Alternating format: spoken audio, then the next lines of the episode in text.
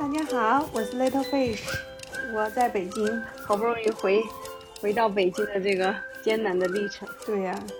大家好，我是满满，我在上海。大家好，我是乔娜，我在台南。啊，首先恭喜一下 Little Fish 终于历经千难万苦回到了北京。对我自啊，今天呢，我们还是就继续来读这个看不见的女性啊，因为之前我是呃听的书嘛，我觉得听书可能还是有时候记得不是那么的清楚，所以呢，我又买了一本这个中文的引进版。我真的觉得这本书是每一个人都应该读一读的。这本书就是《看不见女生》这本书最棒的一点就是它就是给你摆事实，对吧？列数据，没有别的。你你要觉得啊，女权主义怎么怎么样，它是一个意识形态或怎么怎么样，那这是你的想法，对不对？啊，你你你如果有这样一个想法，你也可以找一些数据来支持呀。但是，嗯，就这本书，因为它真的是非常全面嘛，像上次我也说过，有一个评价叫做就是带数据的第二性，有点像这个意思。所以它它也是是它是从就是日常生活，然后职场、医疗，就是设计，尤其是呃日常产品的这种工业设计，还有公共服务、公共生活啊，包括呃极端灾害这样的呃六个方面，去对于我们生活中啊对女性的一些嗯需求的忽视，或者说对女性声音的一个一个无视的这样的一种情况，就是去呃找了非常非常详实的数据，随便就举举几个例子吧，啊、就是像这个，因为最近也是正好有一个算是一个热点吧，啊，终于有一个恶臭的艳女的电视剧呢被下架了，啊，我觉得这是最最开心的这个这个一个下架的新闻。Anyway，但是呢，这上面的这个数据啊，当然它是基于，嗯，这是一位英国的作家啊，他基于的应该主要是欧美的一些数据了。在电影院，呃，在一九九零年到二零零五年间，呃，适合儿童看的电影电影中，只有百分之二十八会说话的角色是女性啊，百分之二十八。那么在电视上的话，他调查了两万五千四百三十九个儿童电视角色，只有就是更少，只有百分之十三的这个非人类角色，就是动物啊什么之类的那些，和百分之三十二的人类角色是女性。随便打开电视啊，这些媒体，其实想想看，我们的下一代从小他们就是浸润在这样子的一个环境里边的，不管是男孩还是女孩，他可能接触到的这样子的一些电视电影啊，就是一个男性为主导的，所以他不知不觉就会形成非常非常多的这个偏见。那么男生呢，可能就是他会自哎很自然地就把自己作为世界的主导，对吧？女性呢就是次要的角色，但是是我的一个配角，一个很很必要的，也是不可不可或缺的一个配角。但不管怎么样，她是一个配角啊。然后那女性的话，可能作为女孩来说，她接触到这些故事，她就天然的把自己放在一个配角的一个地位啊，可能就会觉得自己虽然可以很优秀，我可以成为一个很很优秀的智囊，但是我似乎永远不可能成为那个中心的那个领导人物的角色。上次我们聊的话，可能就是主要是从那个呃脱口秀呃演脱口秀大会言一言悦的那个例子里边儿引申出来的嘛，因为那个例子也是正好这本书里面有讲到，就是女性的口袋嗯啊装不下东西的这么一个问题。然后那个属于啊设计，其实在设计里边儿有提到更多的一些细节。啊、像这本书我在淘宝上面看到它的一些宣传的文案的时候，呃，就有就有写说设计师也是必读的，哼，因为在现在这一章里边就讲了非常多的工业设计师是怎么样忽视女性的需求的。他就举了苹果手机的尺寸的这样子的一个例子，其实就是它里面有讲到有一个女性的一个记者，曾经在一个非常紧要的关头，她是就手里面只有一台手机嘛，然后他就非常想要用单手来把当时的那个场场面记录下来，但是当当他掏出手机，他就会发现他没有办法单手进行操作，因为女性的手手掌就是还有包括力度各方面，就是会拿不住，然后没有办法去单手的拍照，所以他就错过了一个非常重要的一个嗯，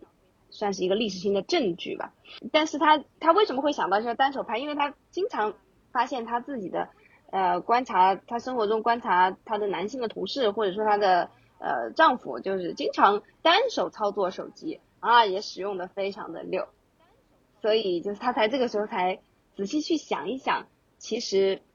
像苹果这样子的手那个公司，他在设计 iPhone 的时候，他就是想要这个屏幕啊越大越好。但是呢，当然他又不能够就是说超过一定的那个呃限度这样子。那他怎么去定这个尺寸的呢？其实就是主要是以男士能够单手操作的这么一个标准去去找到的一个尺寸。然后，而且它里面还有说到一个特特别逗的，这个作这个作者呢，去采访了一个科技科技记者，他认为呢，屏幕可能不会变得更大了，嗯，就是这个科技记者。然后他说，因为呢，他们已经达到了男性手掌大小的极限了。对，以前苹果是坚持说不出大屏，因为为什么它只出小屏？因为它是要单手操作，但后来也是出了大屏了。所以我当时我就觉得很奇怪，那我我根本就没法单手操作，所以宁可它出大屏。但你会发现，就是说在这个设计的背后啊，女性的这种是没有被考虑在内的嘛。嗯，这个我觉得像我们可能作为女性都也是没有想过这样子的一个产品有什么不对的啊。我给你念一下，就是苹果公司在二零一四年高调推出健康监测系统时。号称拥有一个全面的健康追踪系统，它可以持续记录血压、步数、血液中的酒精浓度，甚至是什么钼和铜的摄入量。但是呢，所谓的这样子一个号称最全面的健康追踪追踪系统，忘记了一个关键的细节：经期记录，是不是？我觉得我我之前我也从来没想过，我会觉得啊，好像我不应该指望这个。我不应该去指望一个呃科技公司去考虑到女性的这个需求啊，就是可以去记录经期啊什么什么之类的。但实际上想一想，难道说它不跟这个血压呀？如果说我我有血压方面的问题哈，就是难道不应该跟这些是同等重要的吗？啊，而且就是你号称是一个全面的解决方案，也就是说你是希望从你的这个操作系统就开始去提供这个服务，而不是说期待有后面有一些程序员来开发一些 A P P 是吧？来补充这个，你自己去开发了一个全面的健康系统，结果你就遗忘了百分之五十的人口的一个非常非常核心的需要。前些年的时候也是微信出小程序的时候，和菜头就有。做过一个经期的记录的一个小程序啊，那个那一度非常火，对不对？是的，后面有很多很多的，嗯，就是嗯公司就是有有进来去开发这方面的功能，发现就是说像嗯苹果这种啊是非常非常重视用户的呃公司啊，它也会犯这样子的错误。它这里边还举的例子就是，当然这肯定是基于就是国外的这个使用的。就是 Siri 的例子，我觉得也是非常非常，嗯，就赤裸裸的，这不男女不平等嘛。然后他就是有测试说呢，在国外呢，这个 Siri 是可以找到妓女和伟哥的供应商的，就你可以直接跟他说，然后他可以帮你找。但是讽刺的是，它是无法帮用户搜索人流的诊所的。而如果你心脏病发作了，Siri 是可以帮你的，可以给给出一些基本的。呃，可能一些指导，或者说帮你拨打一些，就提供一些求救的电话，呃，但是如果你告诉他你被强奸了，他会回答说，我不知道你说的我被强奸了是什么意思。这个是作者他他在用在国外用 Siri 进行测试的时候，就是发现的这样子的一些现象，包括就是他也有谈到这个语音识别的这个功能，然后我不知道我们的这个我们国家的语音识别，我感觉好像科大讯飞。还挺厉害的，可能不不知道是不是因为它囊括了更多女性的这这个数据啊，但是在国外的话，就是这个作者写到的这种语音识别功能有一个非常典型的一个特点，就是基本上是它对于男性的声音识别的是更好的，所以有些时候他们那个女性的车主啊，他在车上装了那种语音识别的车主，就不得已要压低声音，就会发现他那个识别的会更准确。嗯，然后后来他就调查就发现说，是确实是因为很多的语音识别系统，它的训练的那个库大部分就是男性的这个语音库，都没有没有没有女性的，所以导致这个问题。我用科大讯飞，我觉得对我的声音的识别能力还挺强的。所以，所以可能就是我我们我们的这个公司它有 科大讯飞有呃加入更多女性的语音库吧。这个就很妙了呀！想一想，想一想，你就会觉得说，如果国外可能是就是在做这些就是 AI 训练的人，可能大部分都是男性，所以他创造的库里面根本就没有 care 说，就是还有女性这群人可能会影响到他最后的 AI 的结果。那这样子的话，我在想说，AI 就这样子一代一代的在这种男性主义的环境下成长下去的话，他最后 AI 会不会？就觉得说女性就不是人了，对，对呀，所以这个就是最最可怕的，这就是几年或者几十年甚至几百年之后有很有可能会发生的事啊。如果一直都在这样的环境里面，他就对人会有更多的认识嘛，然后慢慢的就会觉得说，哎，这个女性的，比如说声音啊，或者是样貌啊，或者是你头发长啊，他就觉得说，哎。你跟我学习的人类所谓人类的对象所抽取的那些 定义是完全不一样的。是的，是的，所以就是这个这本书里面也是有谈到，就是说，呃，这种算法，这种 AI，它当它基于一个是基于男性主导的偏见的这种数据库的时候，然后训练出来的这个 AI，那么它会不断的强化这样子的一个偏见，不断的强化就就这种印象，这个世界就是由男性来主宰的。所以就很可怕呀，所以这个就是当这个我们目前的这个男女平等的问题没有解决，然后技术在不断的进步的时候，我们以为技术的进步会换来男女平等，呃更加平等的一个未来，但实际上很有可能它还会加剧这种偏见和不平等，是的，这就很很很可怕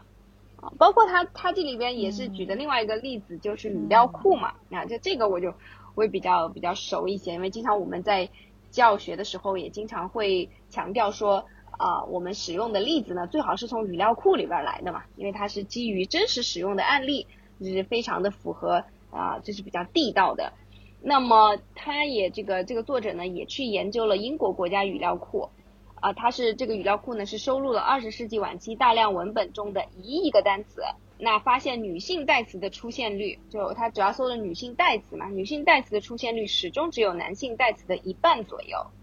嗯，那这个美国英语语料库有五点二亿个词，收录了一一直到近就是二零一五年的文本，但是呢，男女代词的比例也是二比一，所以依据这些满是缺口的语料库来训练的算法。就会不断的加强这种印象，这个世界就是由男性来主主宰的。所以它对它也包括就是说这个像基于这些语料库的技术，也包含这种翻译嘛，翻译系统。对，所以就是呃，谷歌翻译它这边就是有讲到，这是其实是呃斯坦福的一个教授他有有去做的一个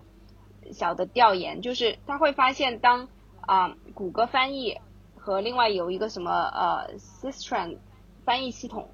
它就是会，就当他自己把他的采访从西班牙语翻译成英文的时候呢，就就会发现这个像谷歌翻译啊，会呃反复使用男性的代词来指代他，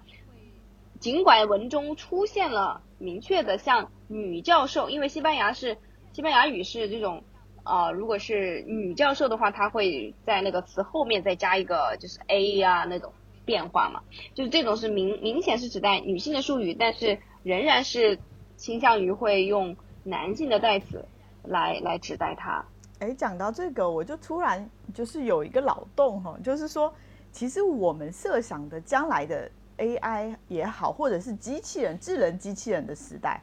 就是说，如果我们将来可能会发生矛盾的话，很有可能机器人它是一个世界嘛，是一个一个世界，然后人类是一个世界，然后我们的矛盾是存在机器人跟人类之间的。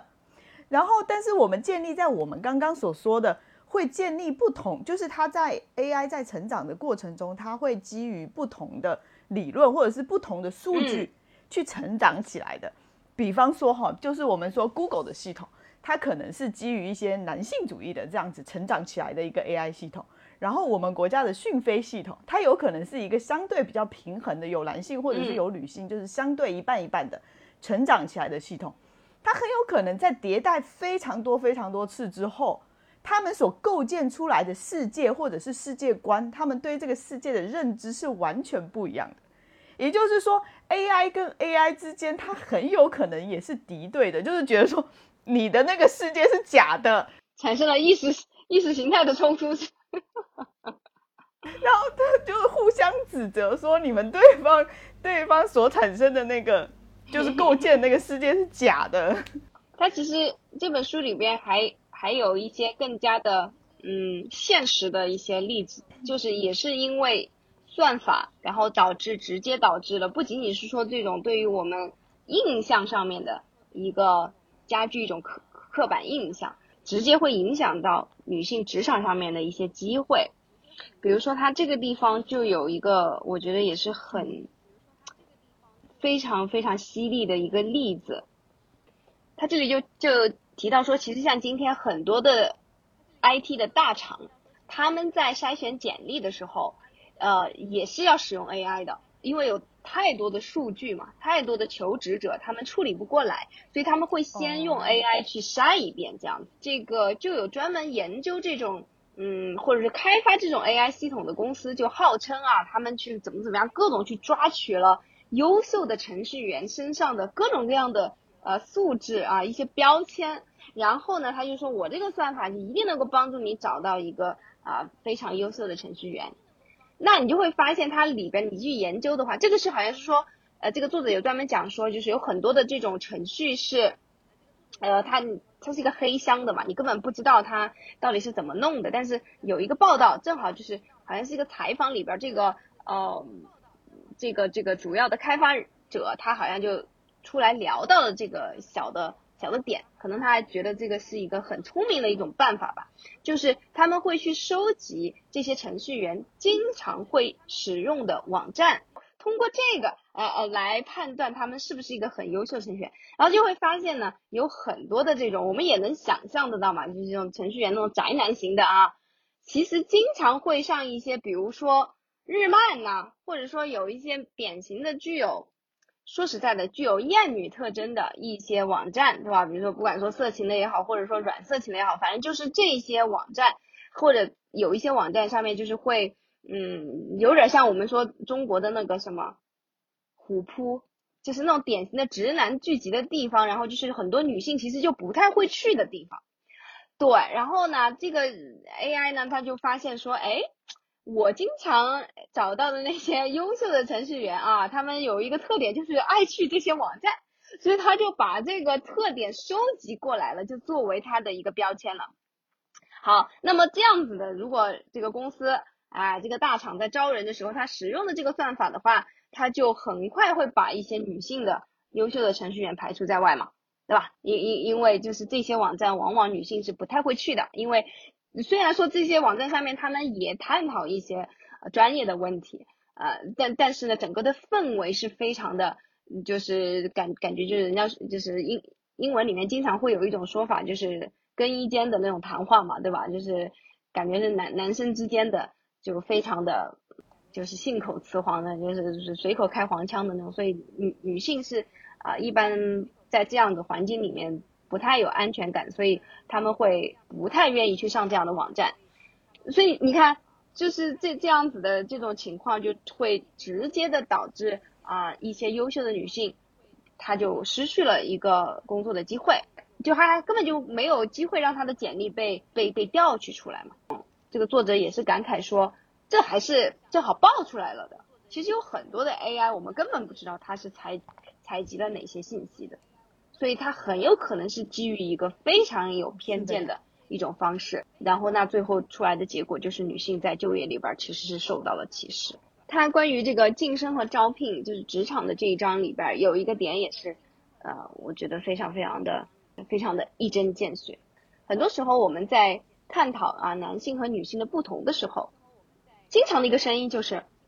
为什么女性不能多像男性一点呢？这不是问题就解决了吗？很多时候就是这样子一种心态。啊，而而不是说我们在设计这样东西的时候就应该去考虑到女性可能存在的一些不同，比如说，嗯，女性其实很多时候是，就是，当然我我我觉得这个不知道是先天还是后天，我觉得都会有吧，就是女性会呃相对的谦逊一些，呃不像是男性那么咄咄逼人，对吧？总是可能毛遂自荐、自告奋勇的在公司里边显显示自己的能力，就女性总会，我觉得多少是先天或者后天都有的因素之下，所以就会就会比较谦逊一些。然后，那么在职场上面，其实她会因为她自己的这种谦逊而受到惩罚的。其实很多时候就不会有那么多的机会落到她的身上。就很多公司呢，针对这个问题的解决方案就是，比如说他这里就举了谷歌的例子嘛，就说，因为当然这已经是一个很好的例子，因为至少谷歌意识到这个问题啊，意识到很多时候女性没有没有去很好的去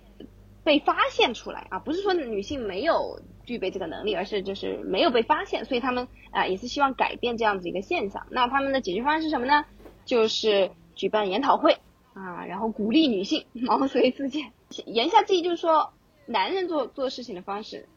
才是正确的方式啊。那你你就是男男人一般都是男毛遂自荐的，所以女性也应该更加的勇敢一点，要这样子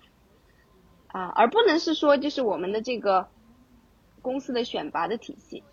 啊，是不是也可以想一想？不一定，谁说一定就是要这种非常外放的这种啊，非常嗯侵略性的这种竞争的方式才行呢？能不能够通过改变你们公司的一些啊，不管是激励的政策或者是评判的标准，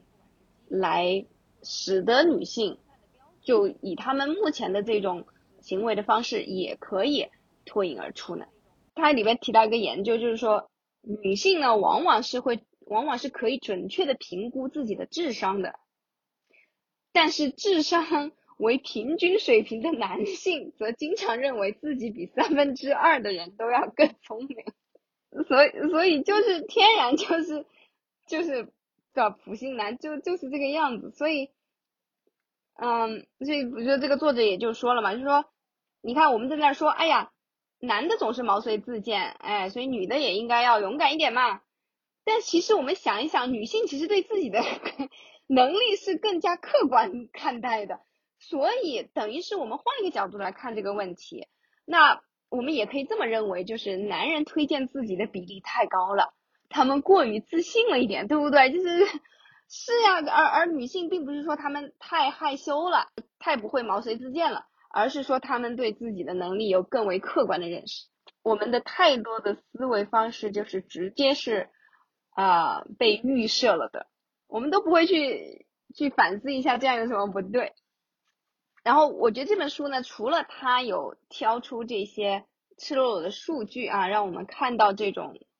各种我们之前没有看到的隐形的歧视和呃不公平，那我觉得更高兴的是，它也举出了很多积极的例子，就是怎么样这些公司也好啊，一些组织也好，就是因为看见了女性，所以去有意识的改变他们做事情的方法，然后最后得到了一个很好的结果的。比如说像之前上上一次我我提到的那个呃我我现在对可以更加明确的说一下的是纽约爱乐乐团做的，就是之前我说那个盲盲选的那种方法，对吧？然后让呃他们最后选出来的男女比例就是达到了一个比较标准的。那么有有一些科技型的企业也开始借鉴纽约爱乐乐团的这种做法，然后就是做这种盲招的系统。就是他们把这个呃候选人的姓名、经历和背景的一些细节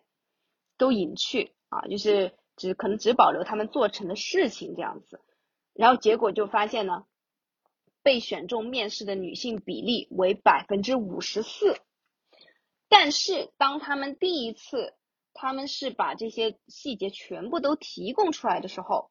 获得面试机会的人里边只有百分之五，所以你看这么巨大的一个区别。对啊，所以其实就是那个跟那个爱纽约爱乐乐团一样啊，纽约爱乐爱乐乐团是就是一百年来是没有没有女性加入的，就一就是之前是一个女性都没有加入的，然后后面就是通过盲选，然后就慢慢的从百分之十，然后涨到了百分之接近百分之五十。所以其实我真的觉得很多根深蒂固的印象真的很难去除。最好的办法，我觉得就是从招聘的这个角度，最好办法就真的是把这些细节全部都隐掉，你才真真正的能够能够意识到你你错过了多少优秀的人才。嗯，这里面还有讲到冰岛之前一九七五年的时候曾经进行过的一次女性大罢工。哇塞，我觉得。好酷啊！我觉得什么时候我们国家也可以来一次，就是是是是怎么回事呢？就是因为一九七五年被联合联合国是宣布为妇女年，所以呢，在冰岛呢，妇女们就决定让这个称呼名副其实，然后他们就提出了在十月二十四号这一天呢，所有的女性不干一点活。不做有偿的工作，同时也不做饭、不清洁、不照看孩子，然后让冰岛的男人来看一看啊，没有女人每天为了保证国家运转而做的无形的工作，他们要如何应付？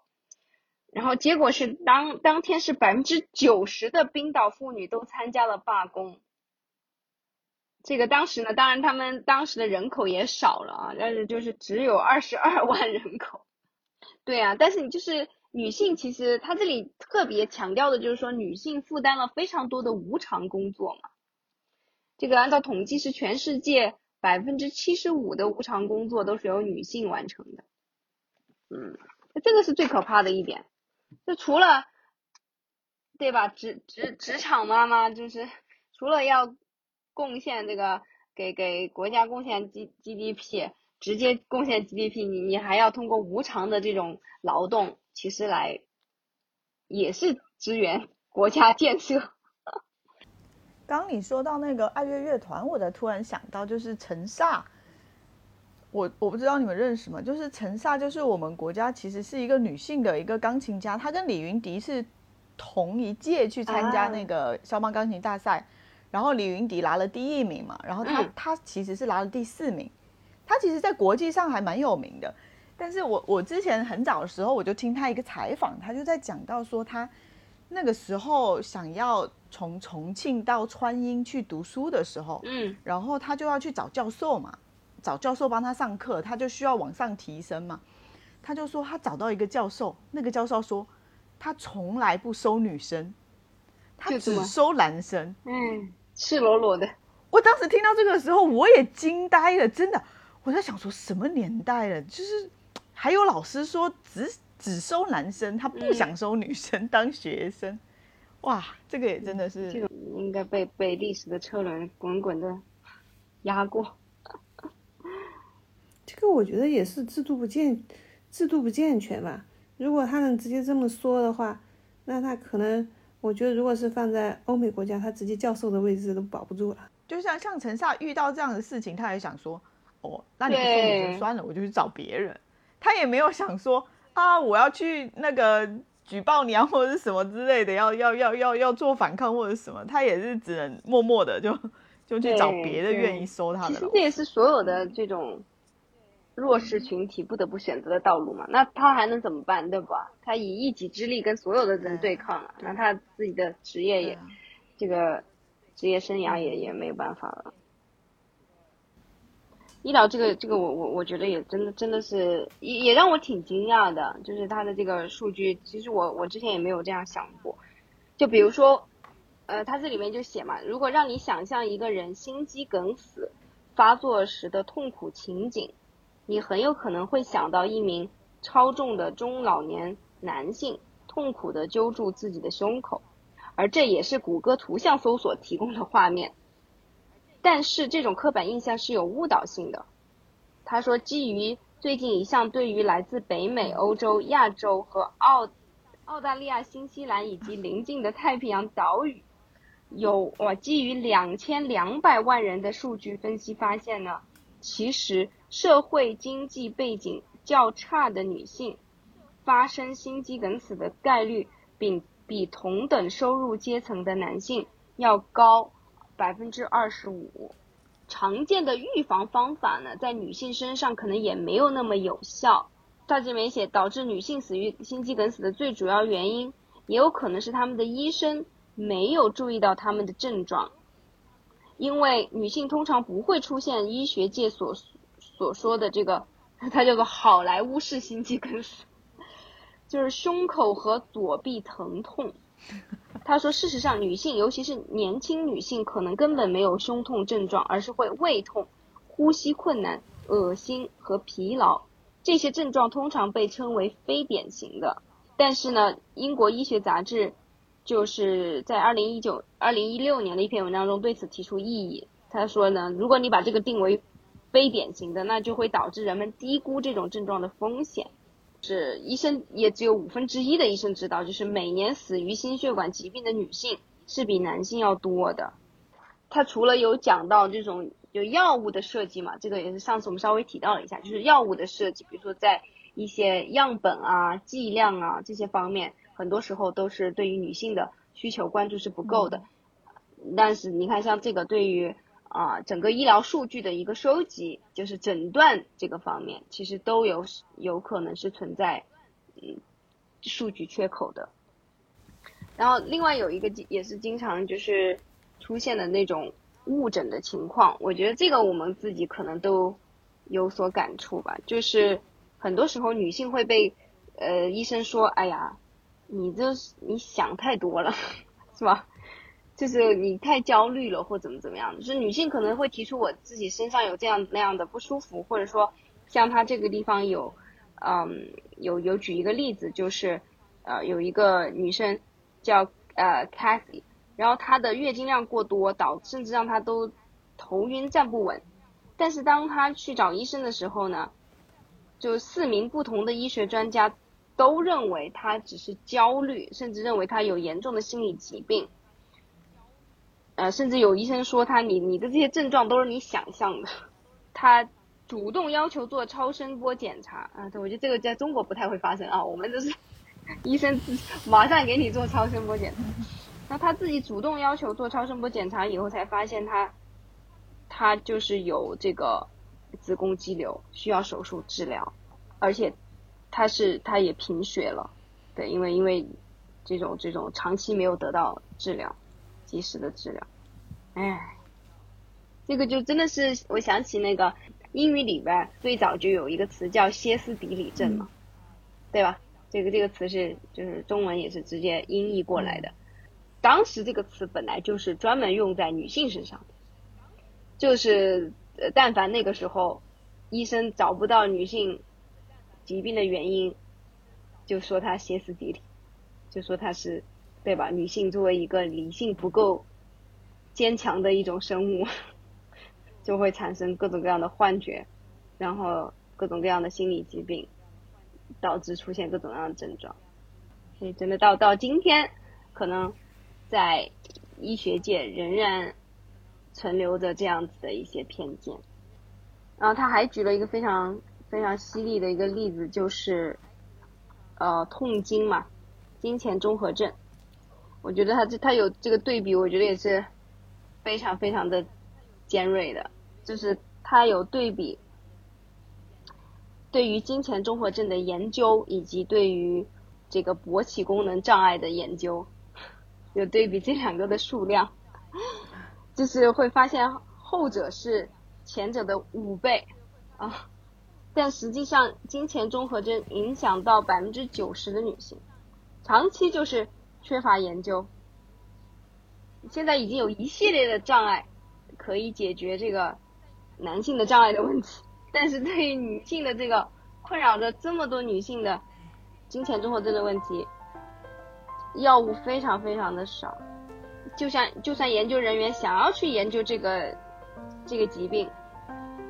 就会被嗯拒绝，会说其实金钱综合症并不存在，以这样子的理由来拒绝。